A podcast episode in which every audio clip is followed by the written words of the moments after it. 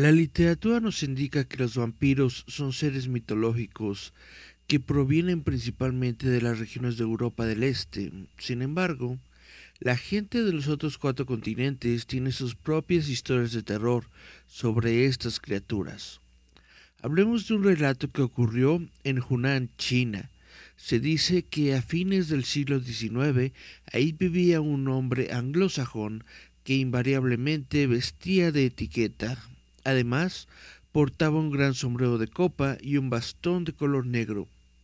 Las personas que llegaban a ver su rostro quedaban estupefactas, ya que aseguran que el tono de su piel era más blanco que la leche, mientras que de su boca se asomaban un par de afilados colmillos.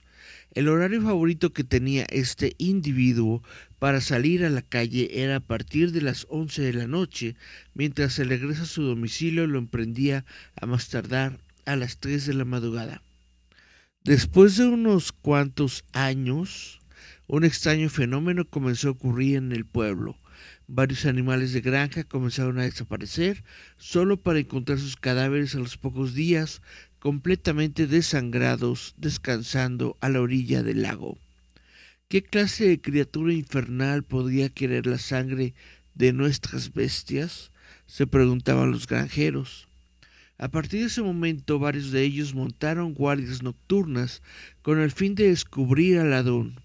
Finalmente, uno de los cuidadores logró dispararle en una pierna a un individuo que trataba de robarse unas ovejas.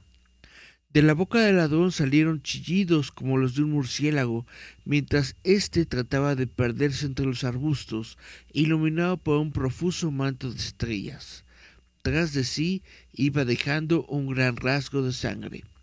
Sin embargo, este vital líquido no era del tono habitual que todos conocemos, es decir, rojo, sino más bien de un color violeta.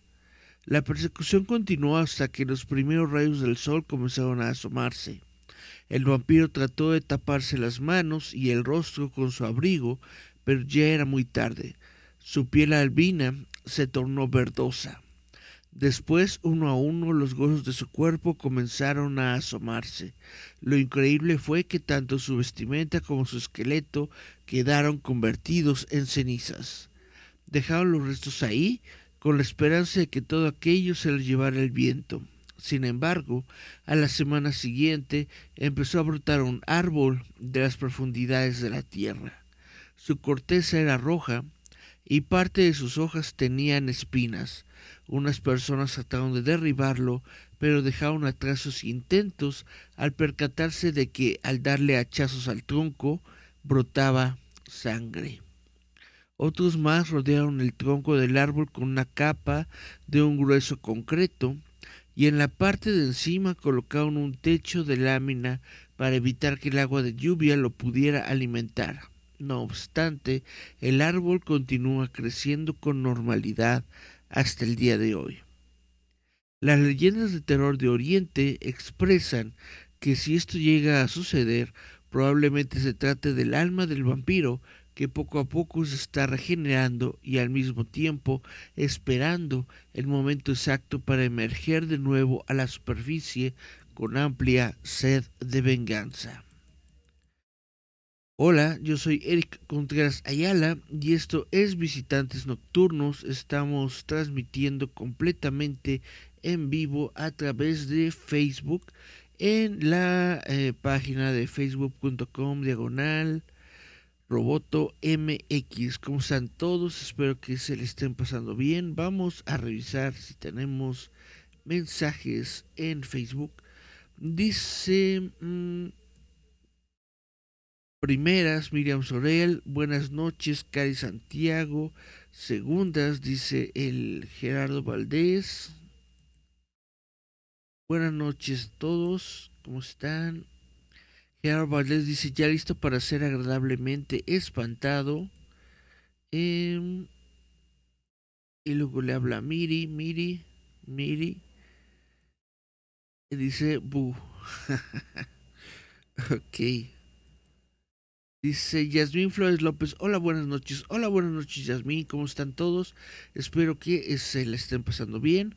Pues eh, esto es Visitantes Nocturnos, yo soy Eric Contreras Ayala y pues aquí me encuentro una noche más hablando con ustedes, justamente como esta noche es 16 de septiembre, pues estoy pensando en hablar un poco sobre leyendas urbanas mexicanas. La semana pasada justamente estuvimos hablando sobre leyendas urbanas y en algún momento salió también un poco el tema de las leyendas urbanas mexicanas. Entonces vamos a platicar de esto en el día de hoy. Si les parece bien a ustedes. Vamos a dar 10 leyendas urbanas que aterrorizaron a México en los años 90. Cha, cha, chan. Las leyendas urbanas se caracterizan por contar historias que combinan lo actual con el terror. En México, en los noventas, hubo historias que pasaron de boca en boca y hasta salieron en los medios de comunicación. Aunque ahora nos causan risa, hicieron temblar a más de uno y se convirtieron en verdaderos relatos con los que podíamos espantar a los niños pequeños, siempre con el riesgo de que nuestras madres nos regañaran. Aquí van algunas de ellas. El chupacabras. Mucha gente estuvo eh, preguntando y hablando sobre chupacabras. Y bueno, esto es un eh, esto es algo que empezó como un hecho registrado en Centroamérica, pero no tardó en difundirse en México y en gran parte del sur de los Estados Unidos. Se trataba de un animal con apariencia de canguro o perro salvaje que atacaba a los animales de las granjas. Y eh, bueno, le sacaba la sangre de los cuerpos. Muchos decían que se trataba de un experimento de los gringos en laboratorios secretos. Y otros hablaban de extraterrestres. Mm. Y bueno, está Maussan en su famoso programa Tercer Milenio, que era un programa muy famoso, muy conocido en esos tiempos, en los noventas. Habló de él hasta que el tema se agotó de plano y hasta hubo quien pensaba que era por invento del gobierno para subir más los impuestos del pueblo. No tardó en tener muñecos, apariciones en telenovelas como Lola la trailera contra el chupacabras y hasta una línea de teléfono donde llamar por el supuesto animal si en alguna vez te lo encontrabas. ñaca, ñaca, ñaca. Y bueno, permítanme un instante, vamos a tomar un poquito de agua.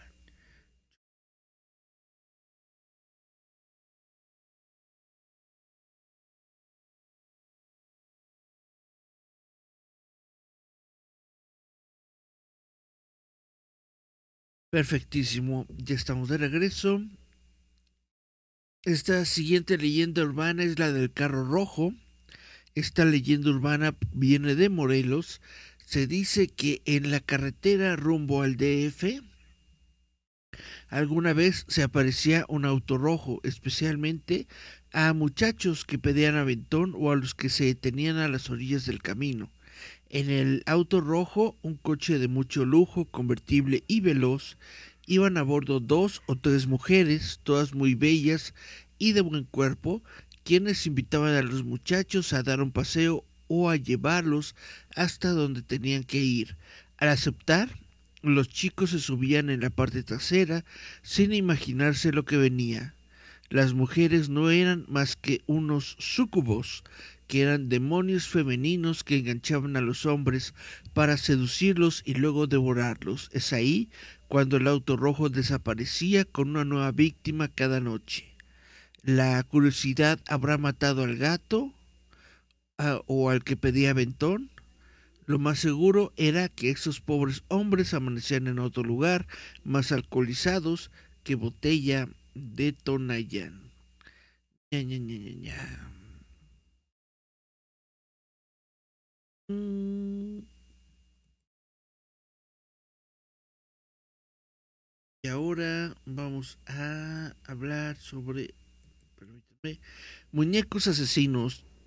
Choque y tiembla, canijo. En México, la euforia por los pitufos alcanzó su mayor auge en los años 80, cuando todos los niños querían una de estas figuras, hasta que, presumiblemente, empezaron a aparecer niños muertos, estrangulados o incluso acuchillados por estos muñecos que tenían vida propia.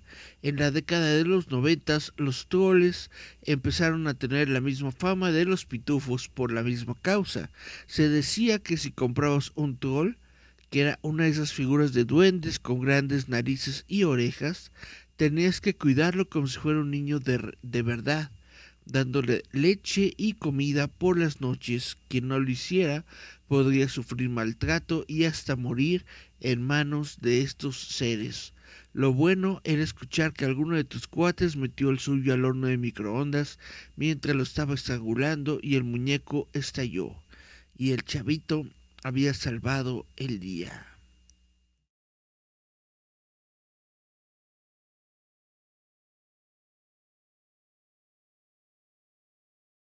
Otro de los de las leyendas urbanas que se cuentan en la Ciudad de México es el metro, los túneles secretos del metro.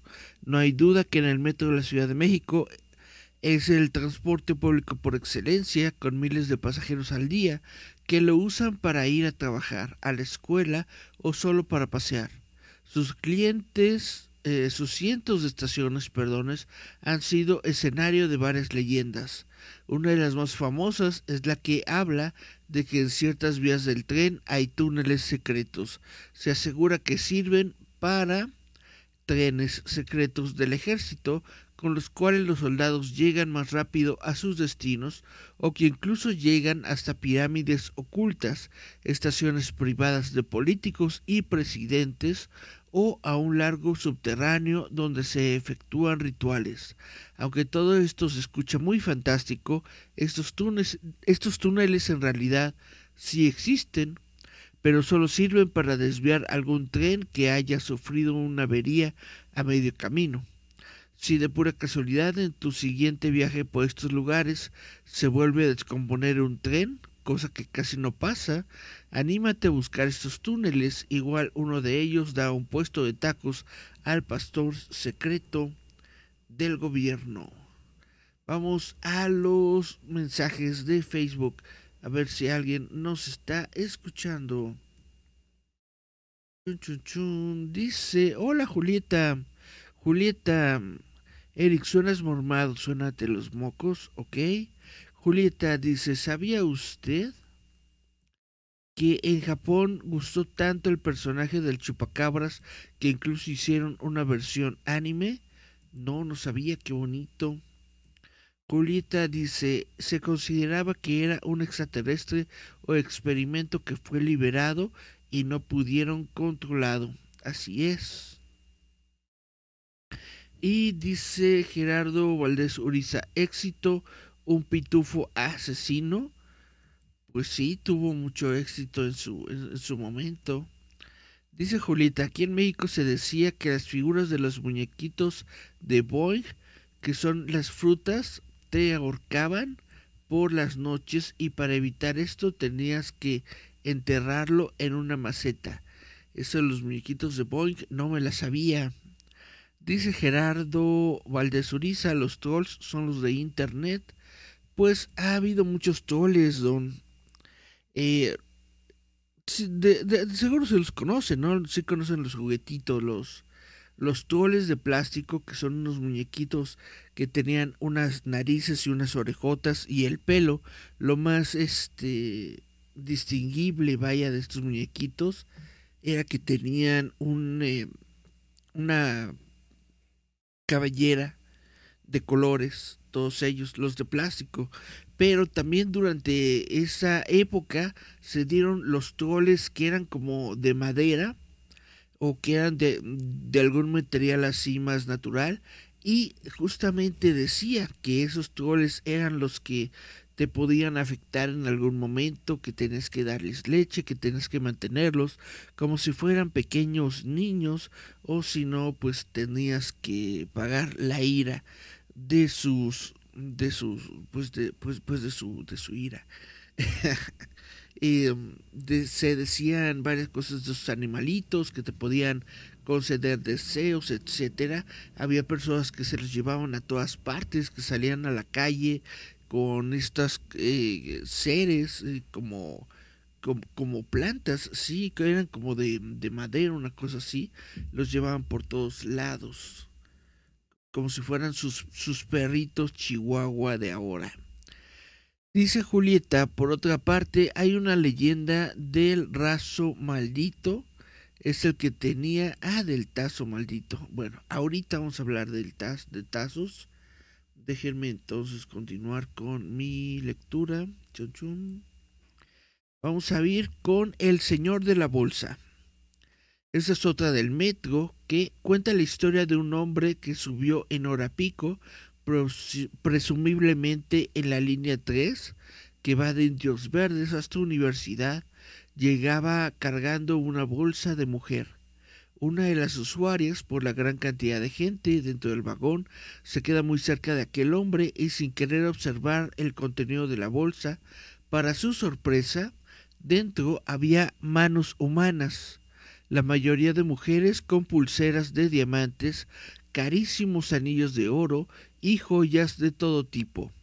La mujer gritó y el hombre escapó antes de que llegara la policía. Se dice que jamás atraparon a este ladrón, quien aún sigue buscando víctimas para apoderarse de sus joyas y por eso eh, siempre hay que ir con las manos en los bolsillos por si las dudas. Hola, hola, hola, hola. Avísenme por favor si ya se escucha mi voz sin el eco. Voy a ir a Facebook. Dice Cari Santiago, creo que ya. Pues no sé, no sé qué está pasando el día de hoy, que tengo problemas con, con mi transmisión, con mi programa de transmisión. Eh, este programa, vaya, el programa que utilizo para transmitir que se llama OBS, tuvo una actualización y ahí voy yo a actualizarlo y pues el día de hoy, todo el día de hoy ya ha estado fallando, justamente quise hacer una transmisión hace rato y no me dejaba y había varios problemas justamente con el audio y ahora parece que pues tengo problemas con mi con mi grabadora, no con mi mezcladora de audio. Dice, creo que ya, ya quedó. Bueno, eh, el principio del programa se escuchaba bien o se escuchaba igual con el eco. ¿Cómo está? Me podrían alguien indicar, pero bueno, tendré que escucharlo, tendré que reescucharlo yo de nuevo y tener que re, reeditarlo para que quede bien. Entonces, eh, si alguien me dice en dónde nos quedamos, en qué leyenda me quedé para continuar con el programa. Mm,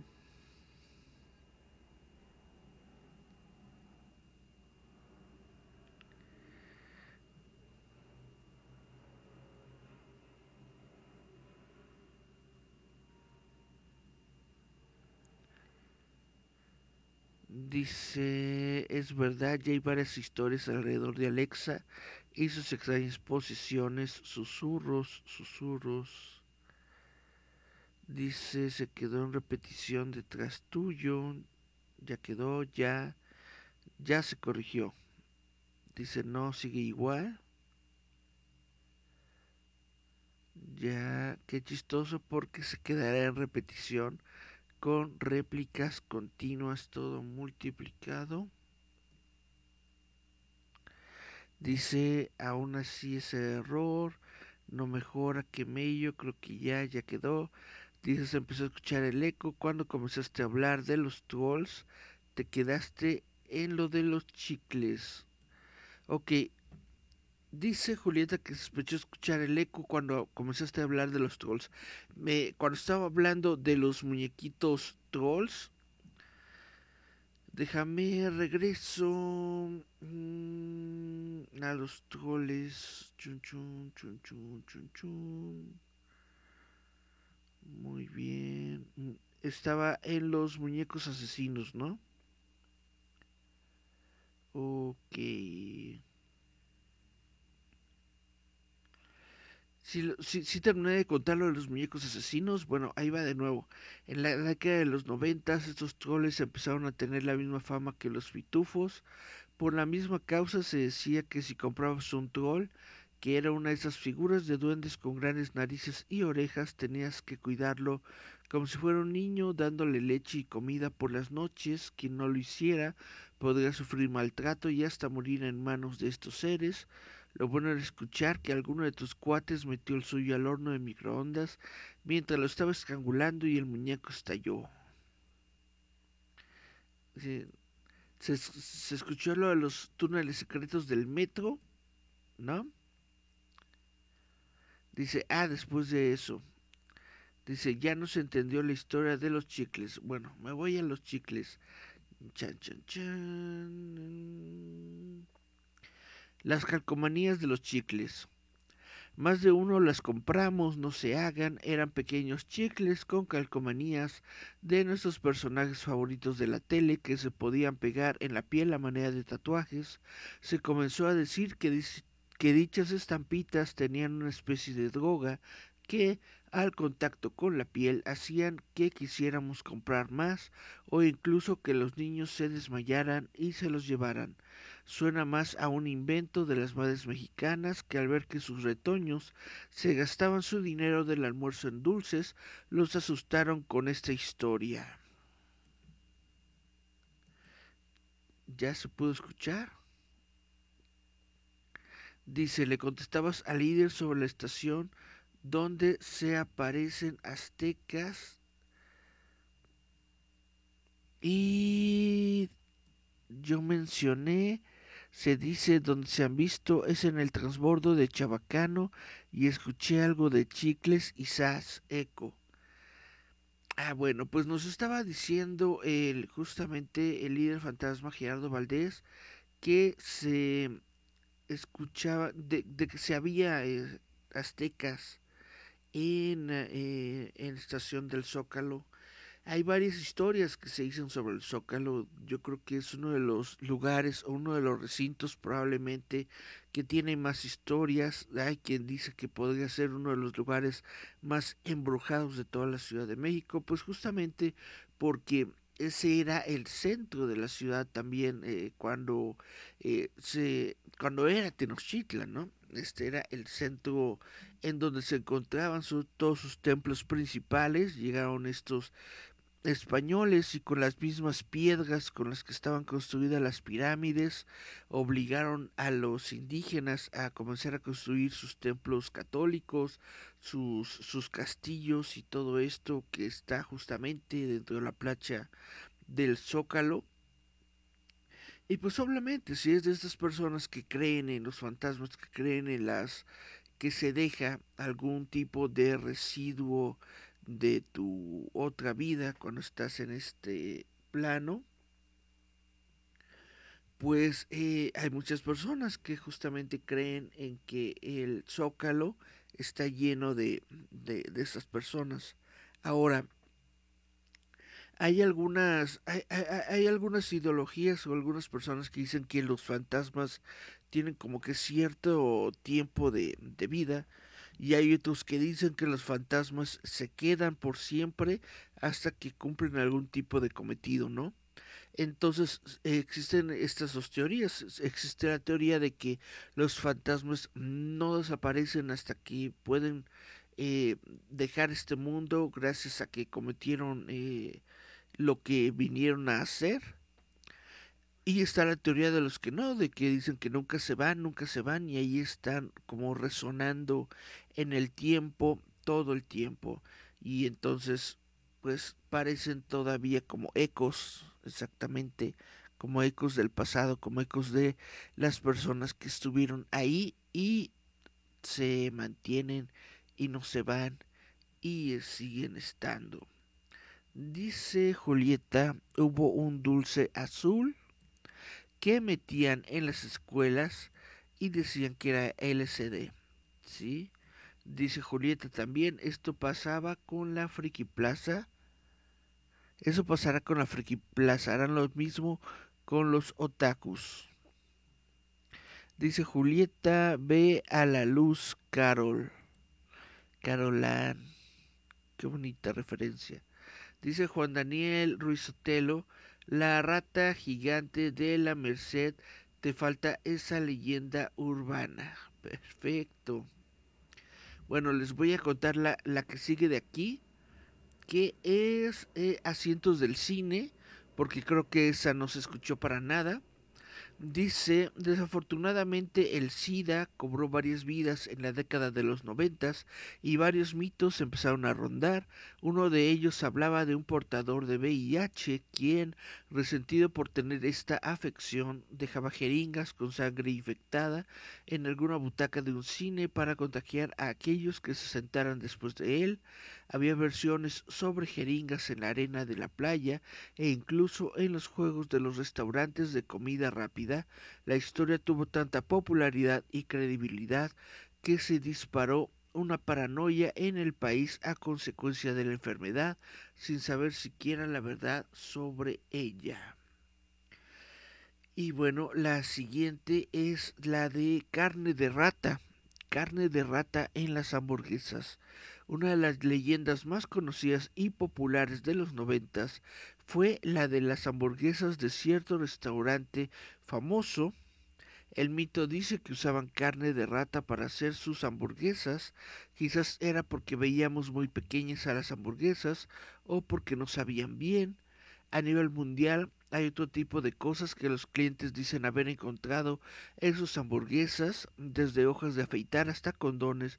Personalmente lo que más miedo me da es el payaso. Ah, bueno, de esta persona que escribió el artículo. Está hablando obviamente del payaso Ronald McDonald's. Vamos a los mensajes. Ah, caray, ya no hay mensajes. Chan, chan, chan. Se nos fue la audiencia. Estábamos muy bien. Estábamos como unos seis personas viéndonos. Y bajamos a cuatro. Regresamos a cinco.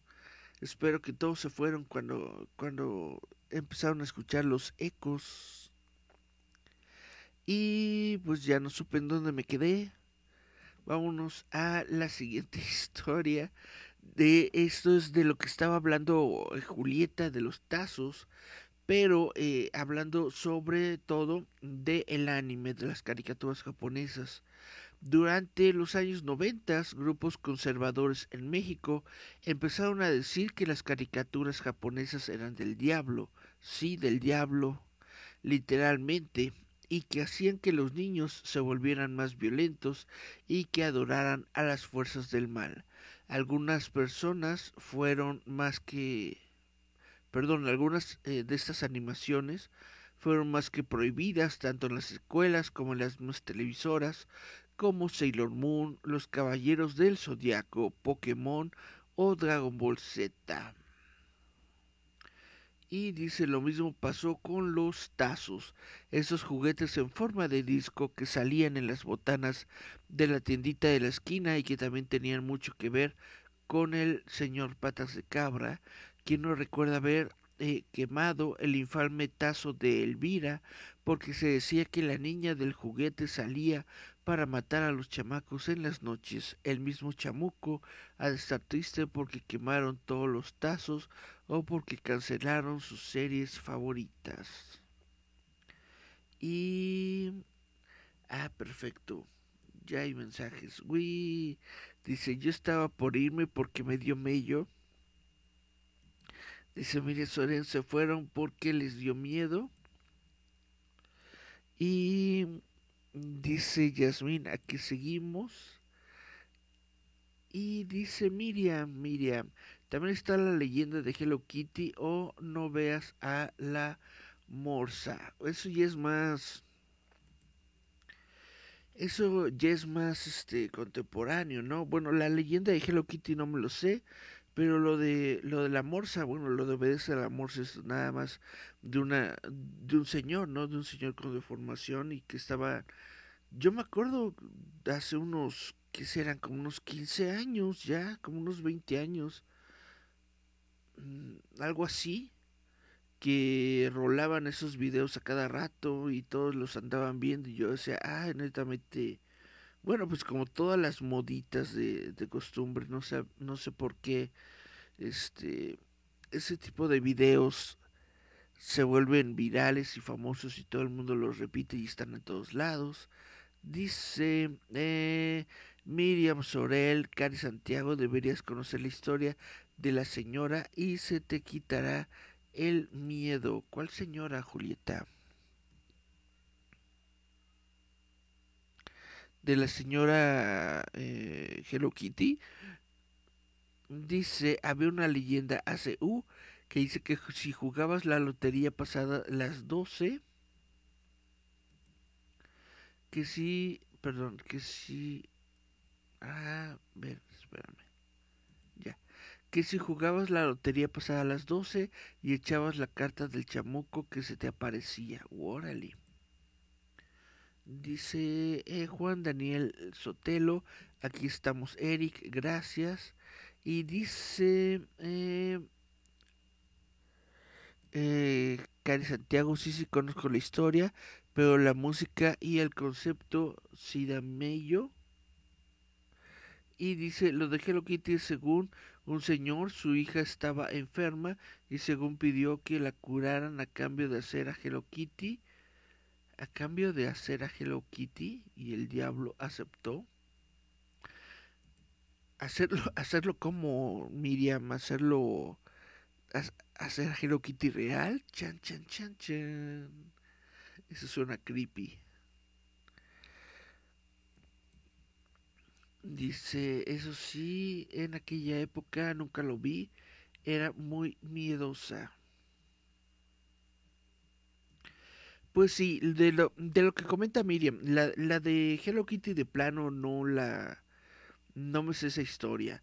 Lo de, lo, lo de la sí me acuerdo que cuando yo estaba en la, en, en la universidad, recién entrando, recién este mi primer este cuatrimestre de la universidad, había este justamente pues varios de los chavitos de la primera de, del grupo, vaya, del grupo con el que yo estaba, estaban justamente cuando comenzamos con el laboratorio de, de computación, estábamos comenzando a, con nuestros programas de diseño, ¿no?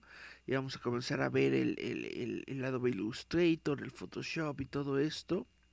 Y pues mientras estábamos eh, trabajando en estas cosas, aprovechaban los chavitos que tenían internet en la computadora y recuerdo que de lo primero que comenzaron a hacer es a poner estos videos de la morsa.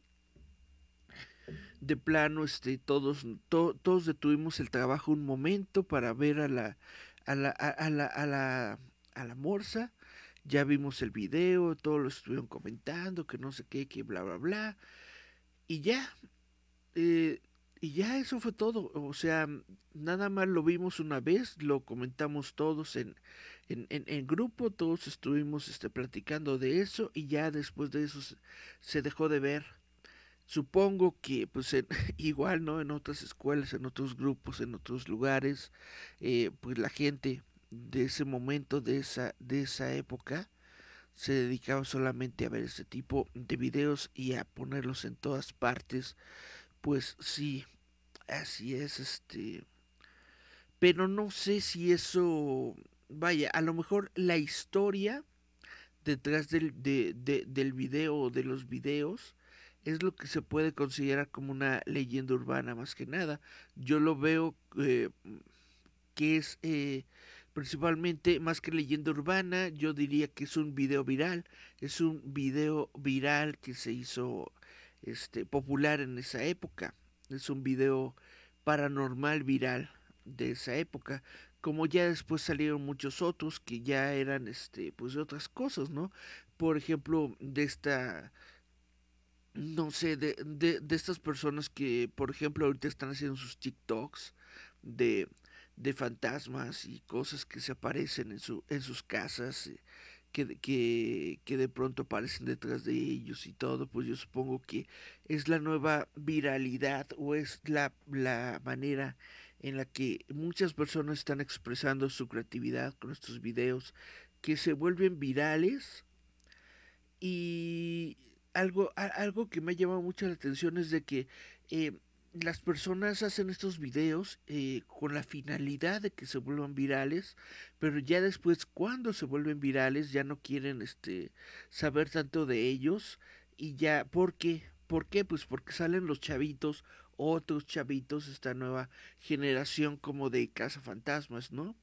y van a investigar el caso y entonces van al, al, al, pueblo o al lugar, a la comuna, etcétera, donde se originó este caso, donde se originó el video y entonces ya van este ya van a buscarlos, ya van a, a, a, a ver si hay alguna consecuencia de la historia, alguna secuela y bla, bla, bla, y pues ya se dan cuenta, ¿no? De que era un juego entre el papá y su chavito, o es una cosa así por el estilo, y entonces ya, pues ya le quita todo el chiste, por así decirlo, ¿no?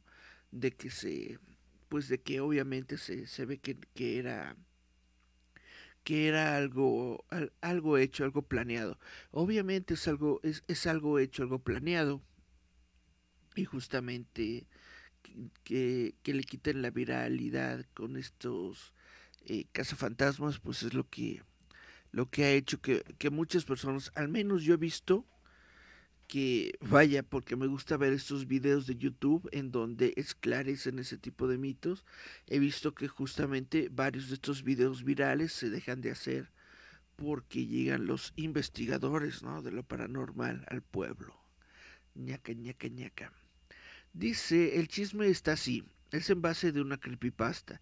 Decía que la creadora de Hello Kitty la hizo por un pacto satánico, dado que su hija estaba muriendo para salvarla, hizo un pacto satánico. El chamuco le dijo que hiciera algo masivo para tener adeptos y ganar almas. Ah, ya comprendí, ya comprendí, ya comprendí. Ok, entonces cuando dicen hacerlo, de, de hacer a la, a, la, a la Hello Kitty, se refieren literalmente hacerlo, o sea, a haber creado al personaje, ¿no? A haber creado al personaje de Hello Kitty. Muy bien. Dice eh, Miriam Sorel, dice, yo cada que nos llevaban al aula de medios ponían esos videos de terror. Un morro hasta que se cayó de la silla. La neta, yo no vi ninguno de esos. Pues sí, yo supongo que en todas las escuelas en algún momento se, se han de convertir en, en las salas de terror, ¿no? En donde todos eh, se ponen a ver este tipo de, de videos fantasmales.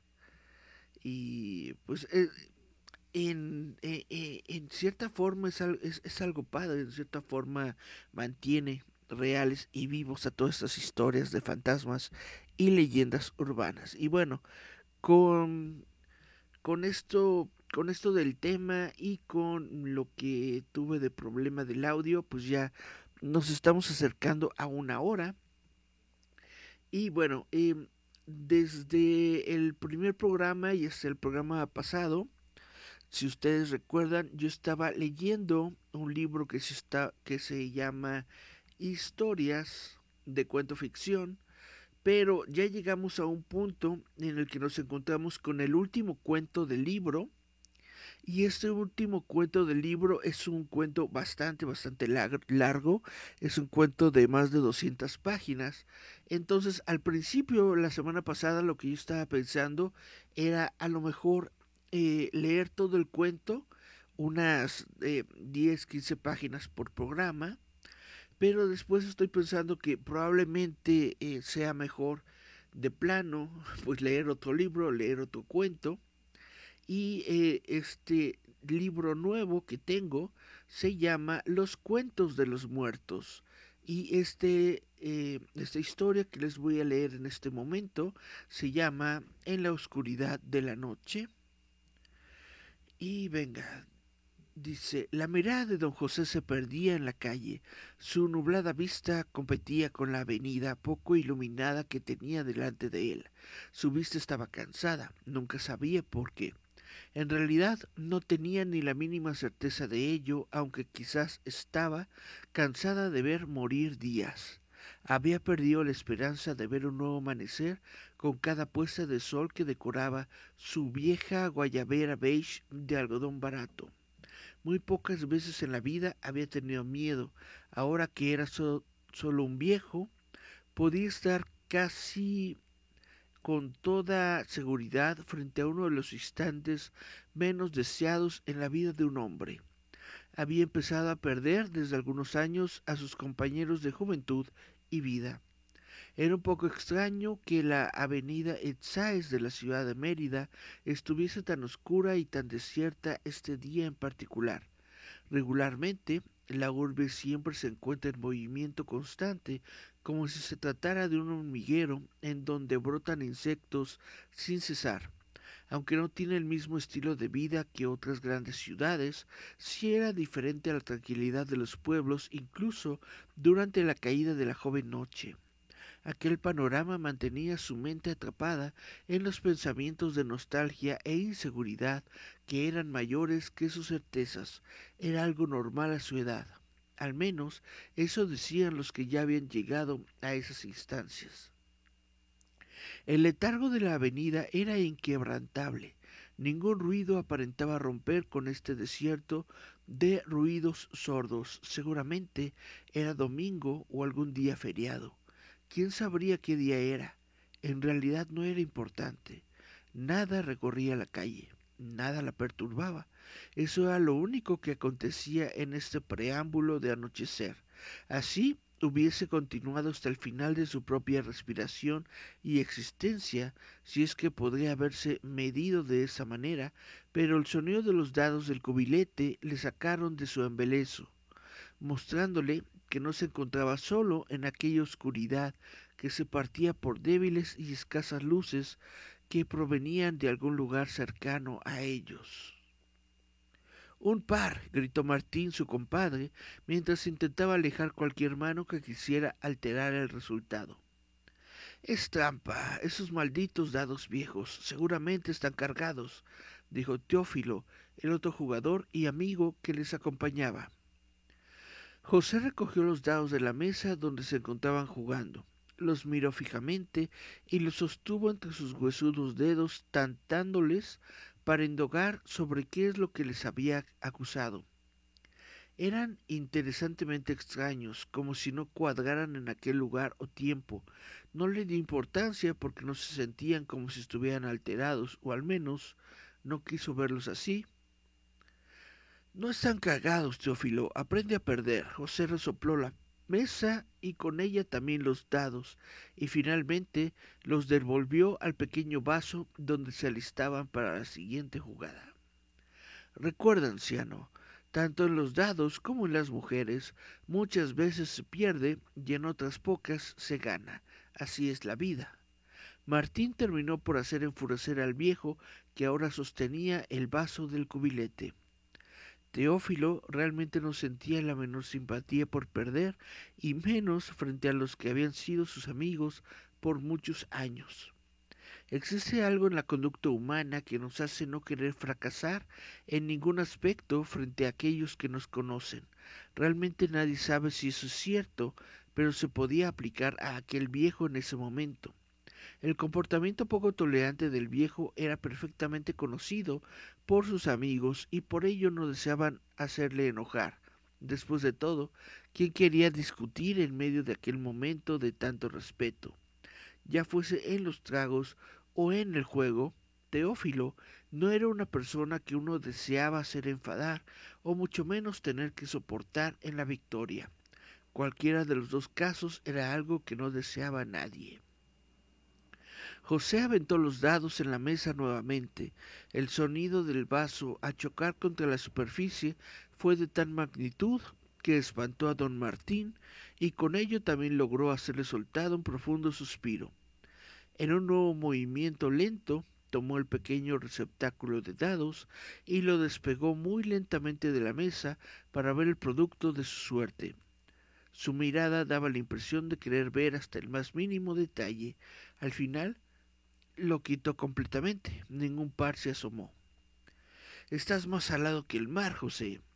Teófilo soltó una gran carcajada al aire y azotó su pequeña su pierna izquierda con la palma de su mano.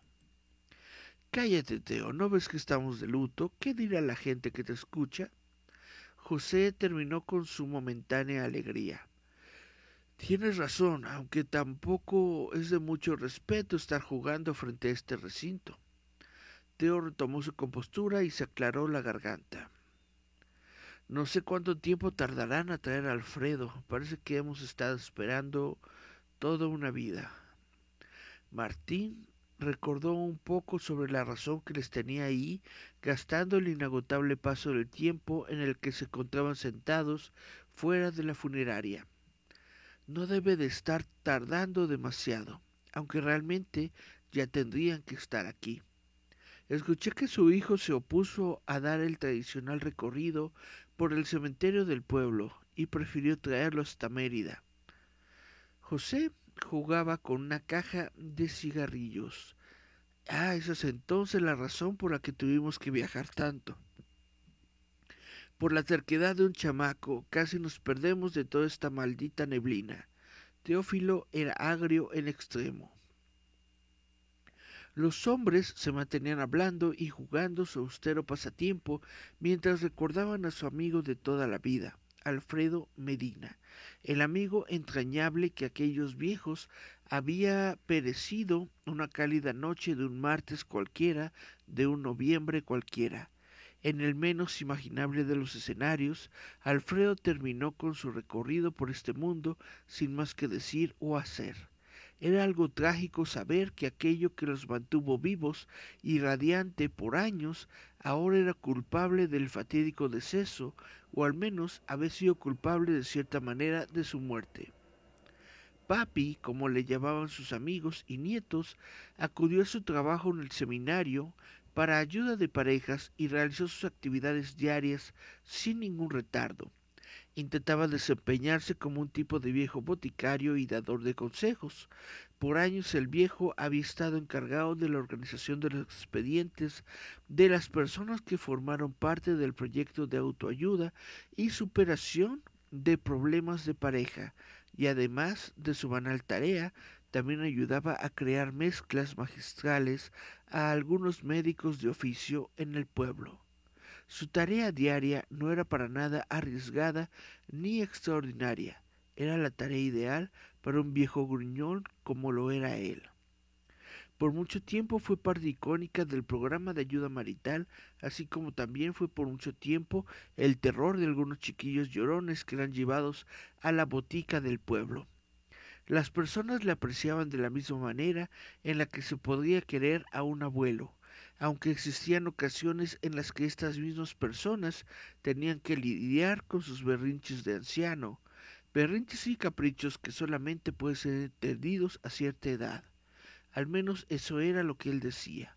Su experiencia le convertía en un gran almanaque de consejos, les poseía en todas las variedades posibles. Sin embargo, el carácter que ostentaba no era precisamente el más tolerante del mundo con todos. De hecho, era demasiado fácil lograr que don Alfredo perdiera los estribos por nimiedades, como encontrarse con alguien que no hablase con claridad. Este hecho, el de su carácter tan difícil, le había valido lo suficiente como para ser considerado una persona para tener cuidado al hablar, aunque eso no nublaba su noble corazón y de igual manera éste podía ser observado por aquellos que se atrevían a escarbar en lo más profundo de su dureza. En noviembre, el número de divorcios inminentes se había incrementado casi a la par de los casos de viruela. Los pobladores de Izamal poco diferenciaban entre la varicela y la viruela, y se habían presentado repuntes en ambos. Algunos podrían haber asegurado que se trataba de una estrategia de los niños para llamar la atención de sus enardecidos padres, aunque nadie podía asegurarlo. Ese día en particular, el martes, Jaimito, su nieto, había preparado su primer pastel en el colegio de Izamal. La receta era producto de los inventos de la maestra del grupo, quien intentaba, casi sin lograrlo, encontrar actividades que le fueran provechosas a sus alumnos.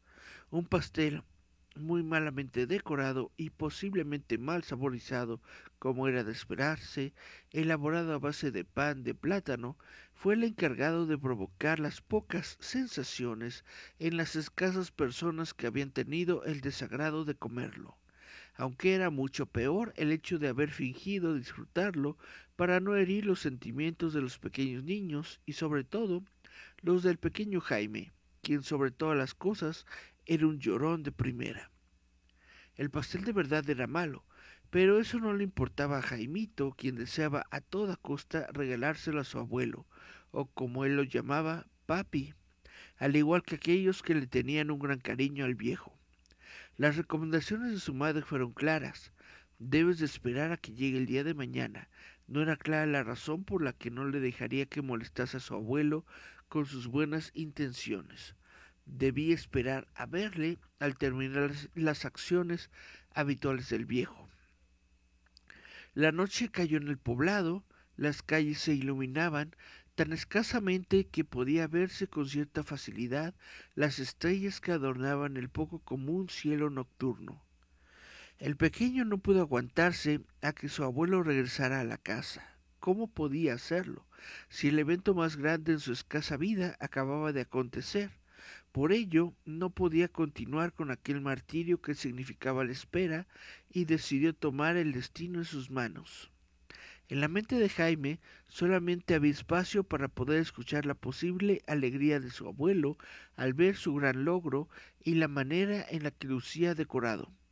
La impaciencia le corroía y su cabeza, al igual que su mente infantil, volaba por los aires de la imaginación, así como la esperanza de crear en él una gran sorpresa y alegría. Los niños son tempestuosos, impacientes y un tanto incoherentes.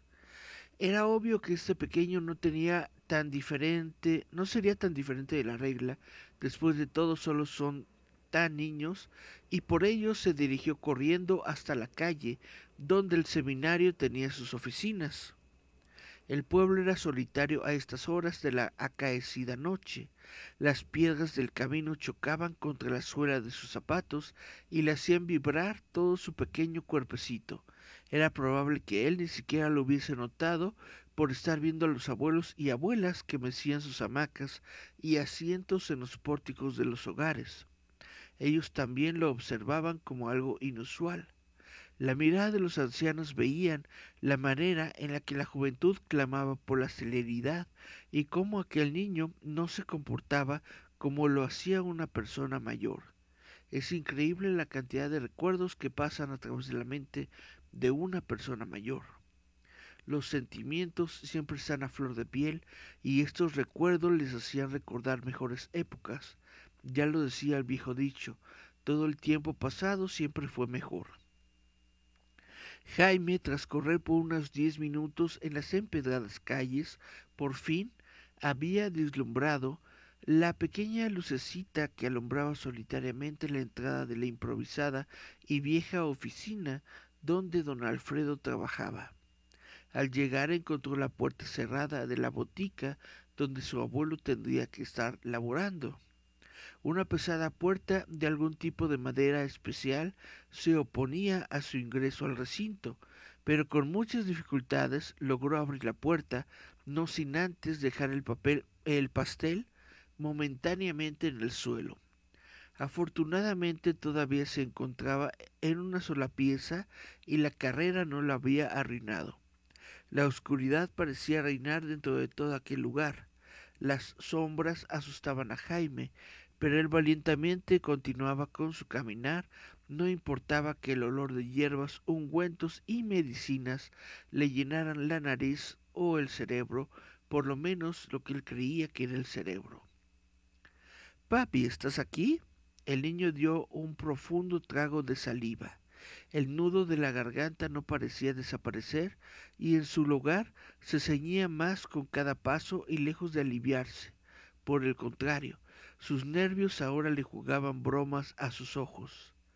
Cada sombra daba la impresión de ser una monstruosa abominación que acechaba a cada lado de los largos pasos del edificio. Aunque aquellos monstruos parecían dominar el horizonte, Jaimito conocía que las sombras eran tan solo sombras y aplicaba los raciocinios de su mente pensante a toda aquella situación. Eso era lo que le había dicho su padre en el caso de que se encontrara con algo inexplicable, pero ¿realmente estaba solo en aquel lugar? Era obvio que don Alfredo estaría ahí, aunque de eso no tenía ni la más mínima seguridad. Abuelito, concéntrate en el suelo. No mires esas sombras, se repetía el niño, mientras escuchaba su caminar a través del cuarto más largo de todos. Abuelito, volvió a preguntar al aire. El niño estaba envuelto en la penumbra. La escasa luz de la calle, poco iluminada, se colaba por las ventanas e iluminaba tenuemente al pastel con el niño. ¿Estás aquí, abuelito? Ahora la idea del pequeño Jaime no daba la impresión de haber sido buena después de todo. Sus pasos resonaban en medio del, del gran y descubierto cuarto. Los cuadros viejos y rotos de antiguos mapas de la República le adornaban el paso, al igual que las esquinas llenas de telarañas blancas que eran vencidas por el peso del polvo acumulado por años de abandono.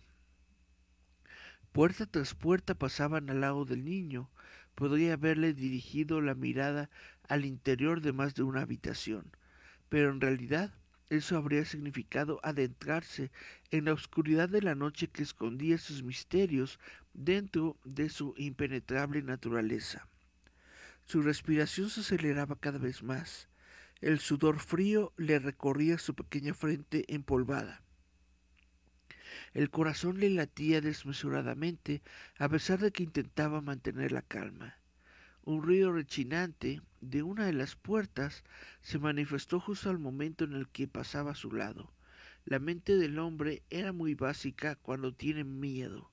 Son dos únicas opciones las que se manifiestan. Mirar de qué se trata o olvidarlo y obviarlo. Jaime había optado por la segunda, una ráfaga de aire frío, poco común en estos poblados cálidos. Le secó el sudor y lo obligó a voltear hacia adentro de la habitación donde la puerta se había abierto. Los ojos del niño se intentaron adaptar a la oscuridad, pero no podía dibujar dentro de su mente, aunque tratara de imaginar lo que yacía en medio de esa penumbra incorruptible. Colocó una mano en el borde de la puerta y volvió a preguntar ¿A abuelo? No bien terminó de preguntar al interior de la negrura de la habitación, cuando un enorme y pesado gato de color blanco brincó hacia él. Ah, condenado animal, te odio. El pequeño cayó sobre su espalda y emitió un sonido sordo al chocar contra el suelo de cemento.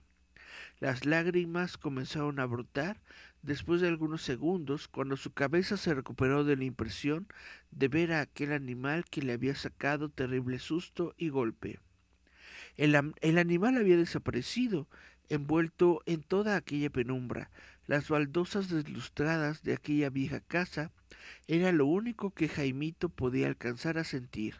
La negrura de la noche le empezaba a llenar su pequeño corazón de un sentimiento que no conocía. No siempre se puede estar seguro sobre el día en el que por primera vez conocemos el miedo, la primera ocasión en la que nuestros sentidos se paralizan al tener en la boca del estómago el más primigenio de todos los instintos. En muchas ocasiones, si no es que en todas las ocasiones, siempre se nos es presentado el miedo por terceros o en solitario. Pero en realidad no importa cómo lo conozcamos, nunca se nos olvida la manera en la que puede influir dentro de nosotros.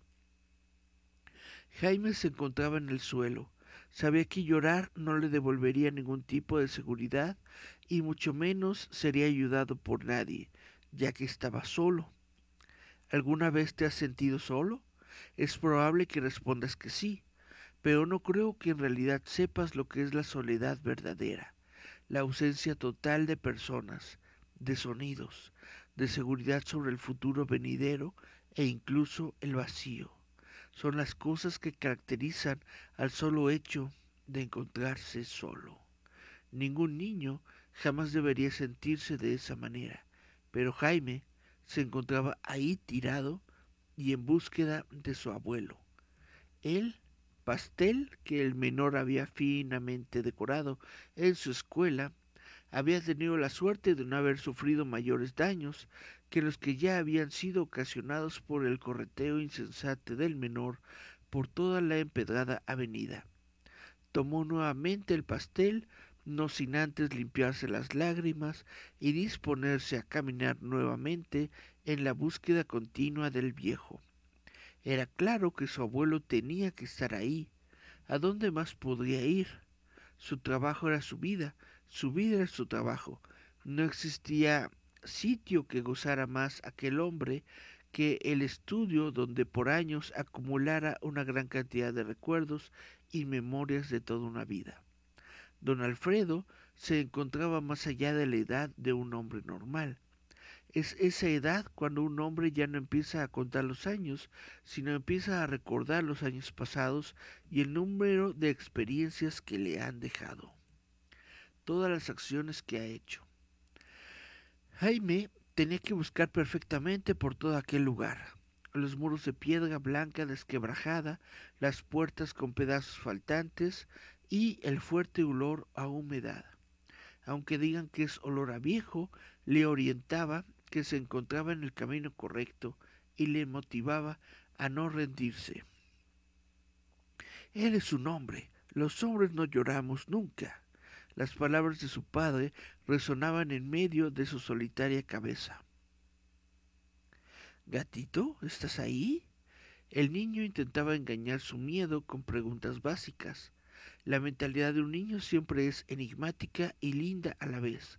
Creemos cuando somos niños que la oscuridad nos tendrá algún tipo de piedad o de compasión por el solo hecho de tener una escasa edad en años, pero nos equivocamos.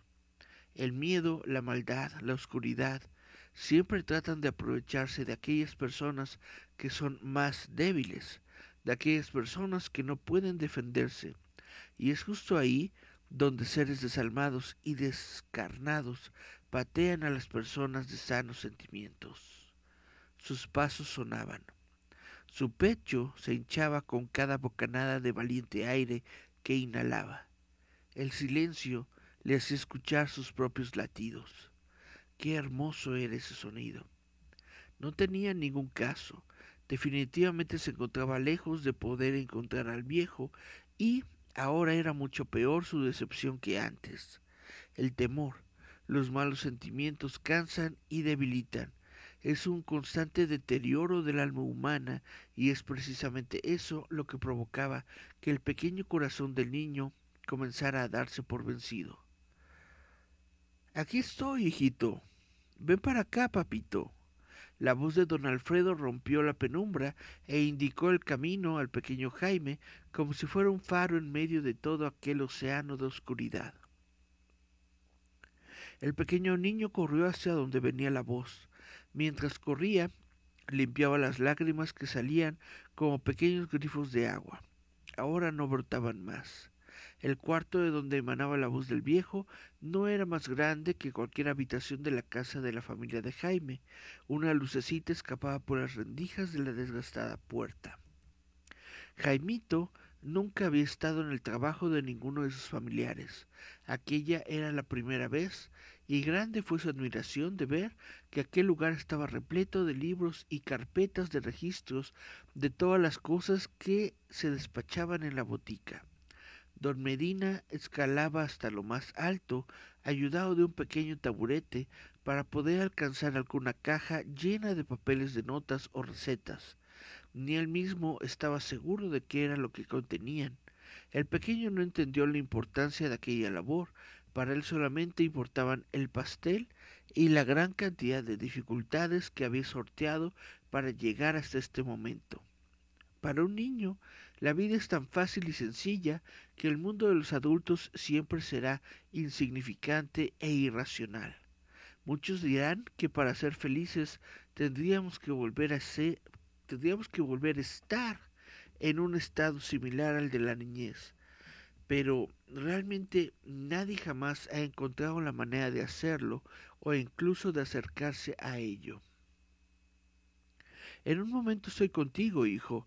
Estas cajas pesan demasiado y debo de ordenarlas para tener un poco más de espacio. Está bien, abuelito, te espero. Pasaron algunos minutos y el pequeño fue perdiendo la emoción de entregarle el pedazo de pastel a su abuelo. Jaime esperaba que su papi tuviese un sentimiento como él lo tenía por su proeza con el pastel. Sin embargo, la impresión que le transmitió fue la de total indiferencia. No era que a don Alfredo Medina no le importara el niño ni su pastel, era solo que el viejo se encontraba embebido en la totalidad de un mundo que le había absorbido totalmente. El mundo de los adultos era implacable con cualquiera que se desplazara a través de él. Aquí te dejo tu pedacito de pastel, abuelito. Ya me tengo que ir a la casa. Mamá me espera. La voz de Jaime se apagó de un momento a otro sin ningún tipo de explicación, al menos para el viejo que no le dio importancia, que no le dio la importancia que él deseaba. Déjalo ahí, hijito, ahorita lo veo, dijo don Alfredo sin voltear a ver donde el niño estaba. Jaime vio el pastel que con tanto cariño había confeccionado y lo depositó en el lugar que según él era el más obvio para que fuese notado, la base del taburete. Hay cosas que los niños hacen con tal de llamar la atención de los adultos y les hacen tomar decisiones extrañas para aquellos que hemos perdido ese pensamiento infantil e inocente.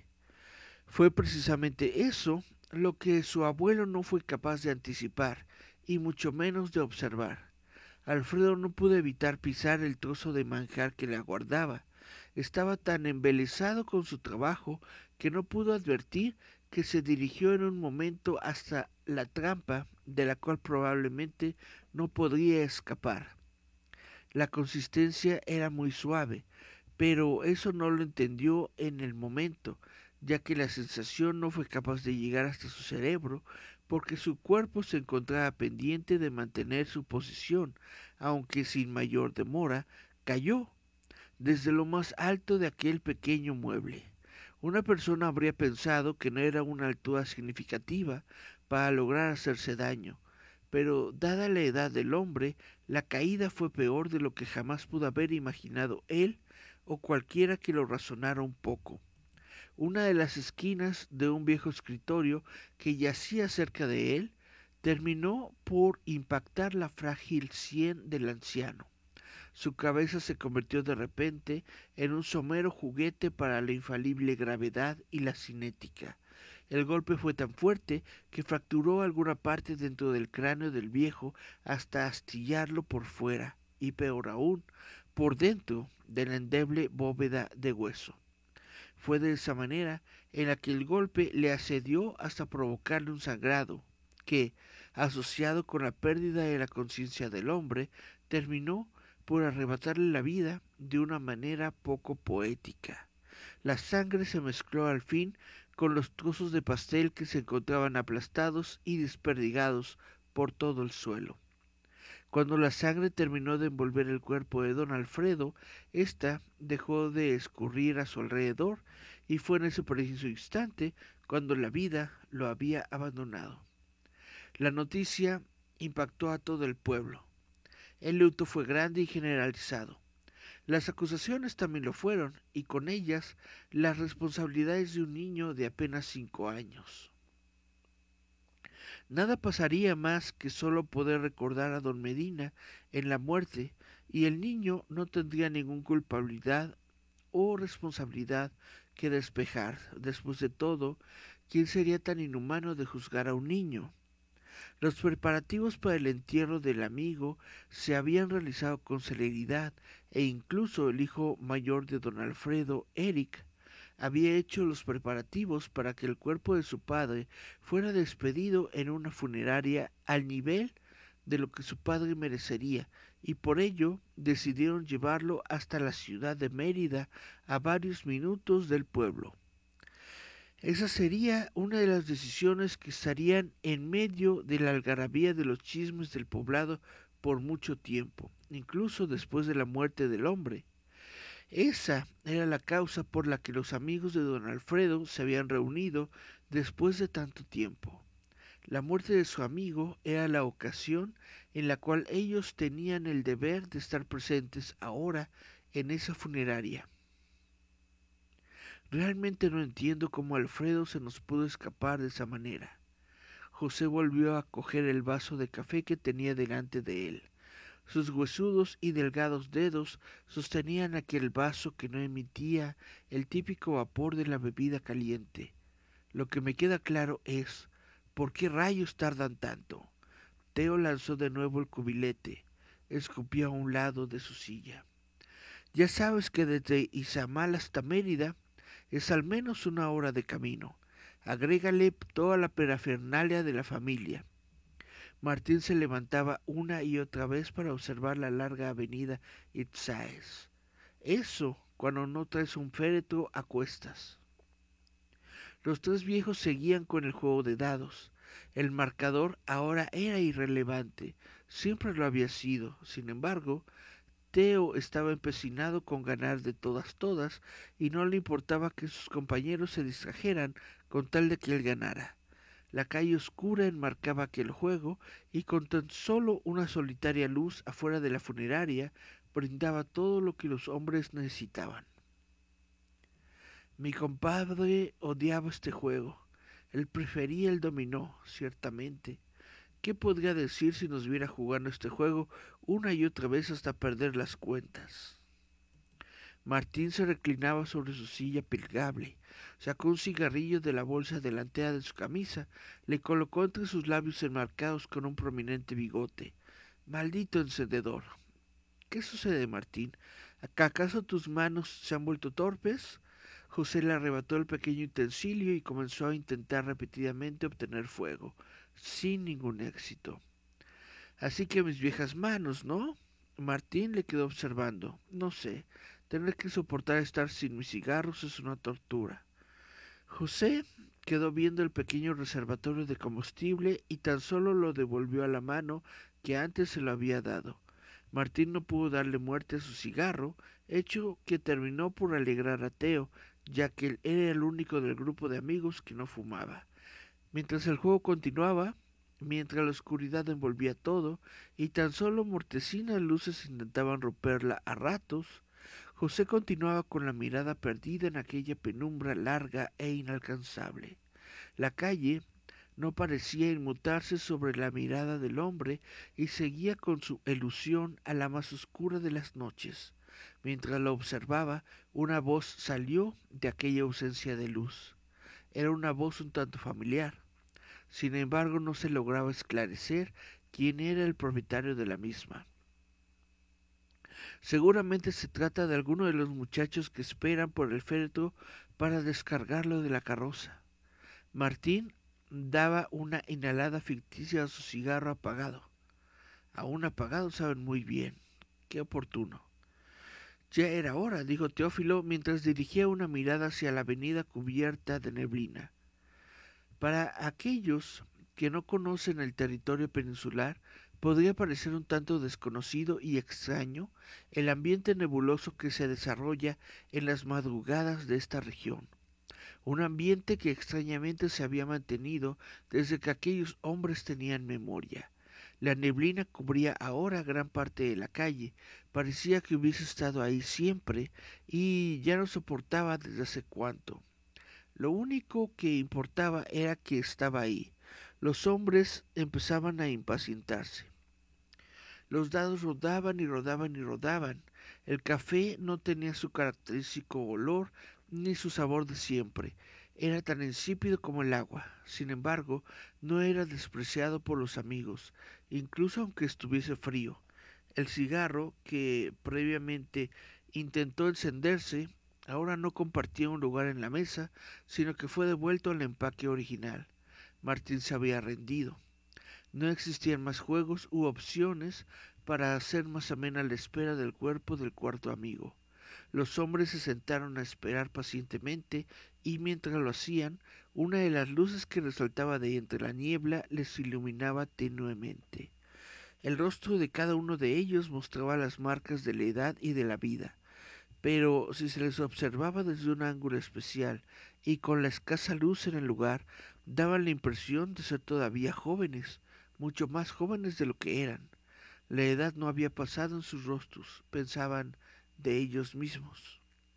Bien diría aquel viejo dicho que rezaba, aquellos que comparten nuestra niñez y juventud ante nuestros ojos jamás crecen. Quizás aquello aplicaba para los amigos, fuese cual fuese el caso, la amistad entre estos jóvenes los había llevado a compartir más de una historia e incluso hasta el final de sus historias intentaban estar presentes los unos con los otros. Muchos hablan sobre los distintos tipos de familia, que existe una variedad innumerable de estas y seguramente los amigos es una de ellas.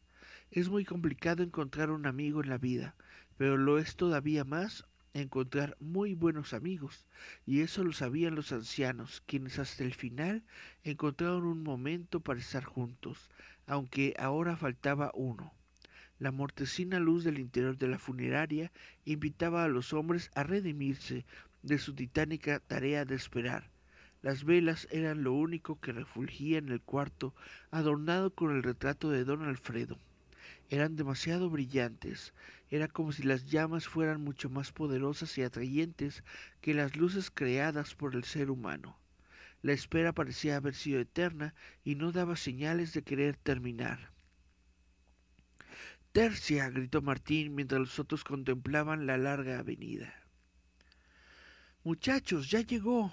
José se puso de pie e intentó ver a través de la neblina. En efecto, las personas ya se encontraban en la entrada de la funeraria.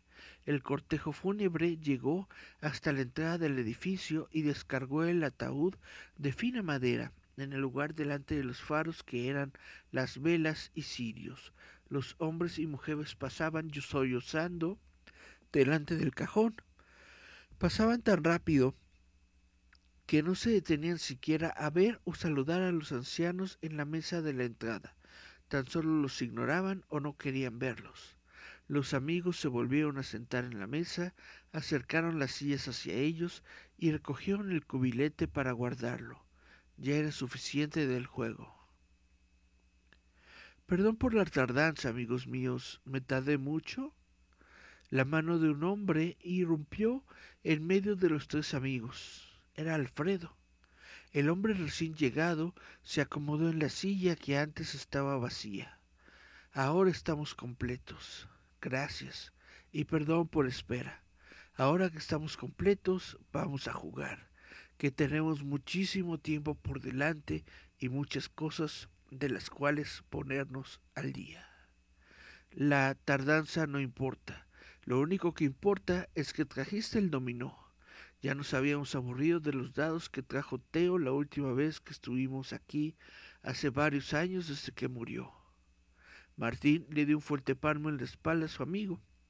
Los cuatro hombres reían a carcajadas y se saludaban con abrazos y palmadas, mientras el ruido de las piezas se conjugaba con el de los llantos de los asistentes del sepelio.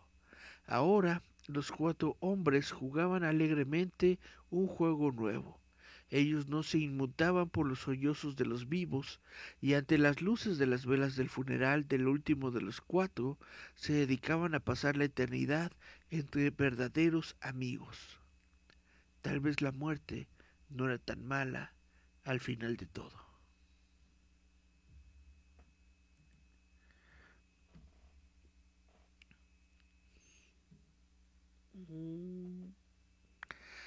Bueno, no sé si queda alguien aquí. Dice que, queda, que hay dos personas viendo.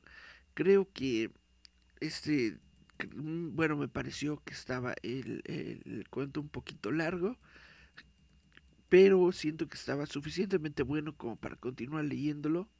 Dice Cari Santiago, no, no creo que se acabe historias de cuento ficción. Dice Gerardo Valdés Uriza, dos horas, dos horas, pues prácticamente, prácticamente vamos en las dos horas. Bueno, no, como una hora y media. Dice, Oxlack es un buen investigador de estos videos.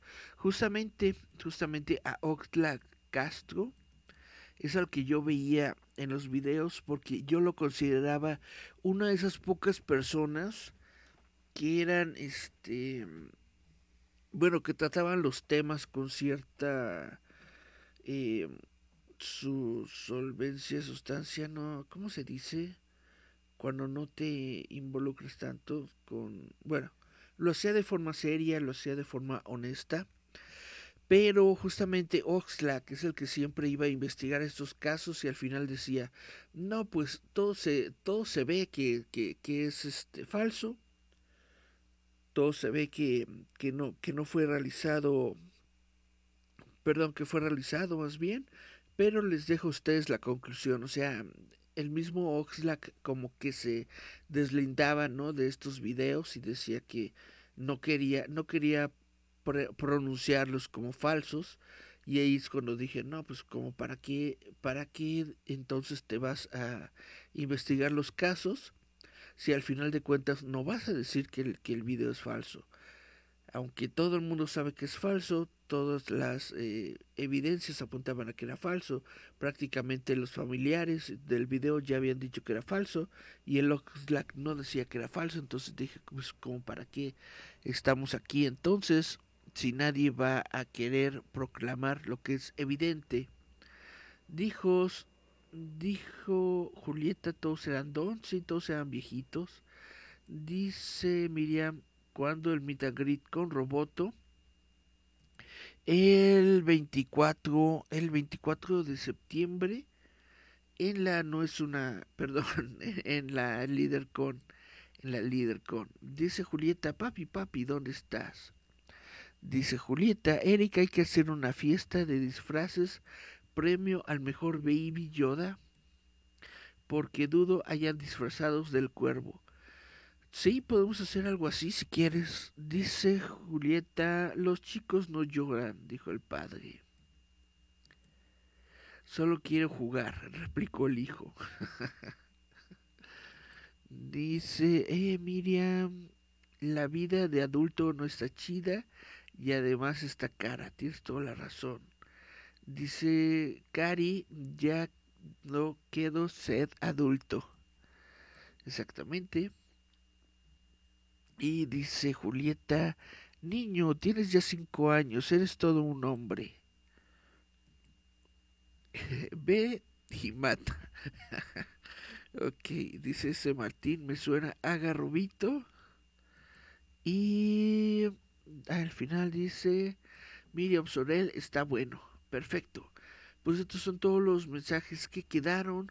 Solamente me quedé ya al final con tres personas. Y bueno, ya no les voy a, a, quitar más el tiempo leyéndoles una, una leyenda porque creo que este cuento que leí estuvo bastante estuvo bastante eh, eh, laborioso bastante llenito bastante largo largo largo es la palabra dice Julieta es bonito ser adulto Cari Santiago dice, ah, chale, no se ven los míos. Dice Julieta, prometo nada hackearte el audio. Y dice Julieta, estaba larguísimo.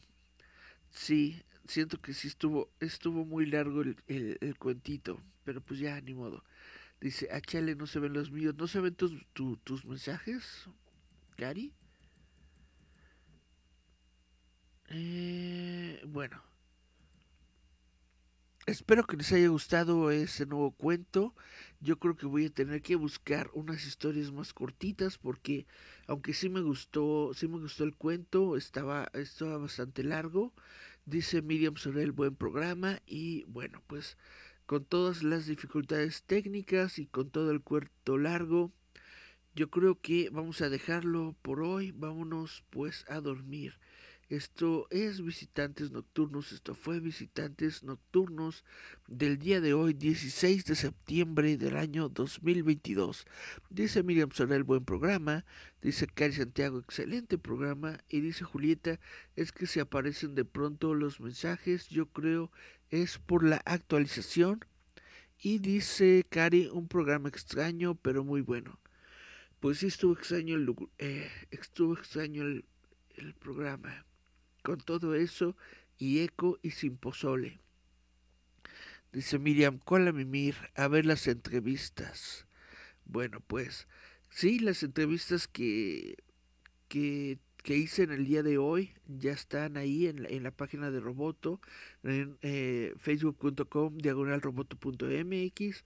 Las subí tarde porque pues les tuve que editar el audio porque también tuve problemas de audio en las entrevistas y ya tuve problemas de audio con la con este programa voy a tener que estar eh, checando todos mis todo mi toda mi configuración porque parece creo que esta nueva actualización que hice del programa pues básicamente desconfiguró todo. Entonces tengo que ver qué qué demonios hice y no sé si rehacerlo o dejarlo como está, pero ver cómo está, o sea, reaprenderlo.